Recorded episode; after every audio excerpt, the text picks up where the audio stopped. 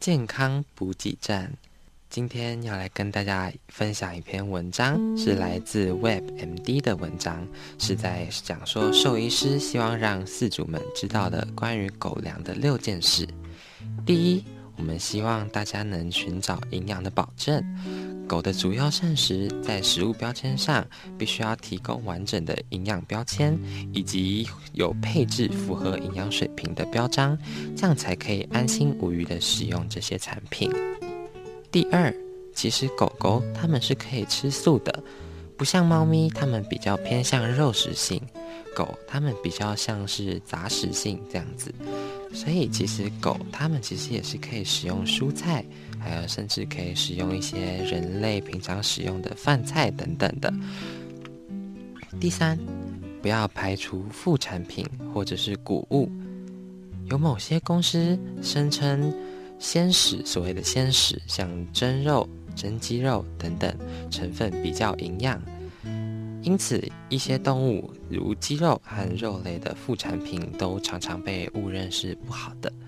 但其实副产品它是有更高的营养价值，就像我们前面刚才所说的，狗它其实是可以吃素的，所以其实也可以不要排除谷类等等的营养方面摄取，只要在经过兽医师诊断是没有过敏的来源，那其实就是可以安心的给狗狗食用，让他们补充不同方面的营养需求。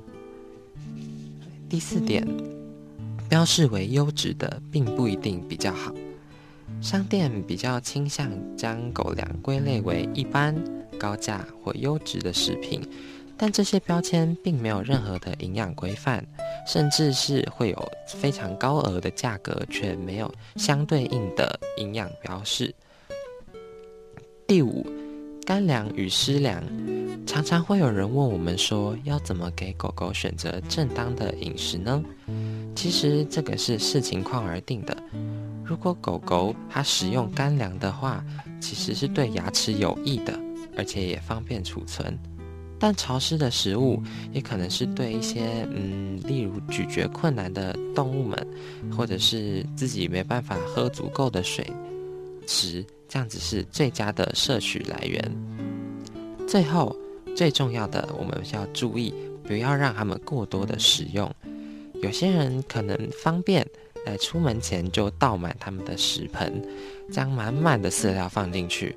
虽然这样子的确方便，但这样可能会导致家里的毛小孩有过度饮食的症状。这样子不但会有一些营养方面的不均衡，甚至还会有一些肥胖等等的问题。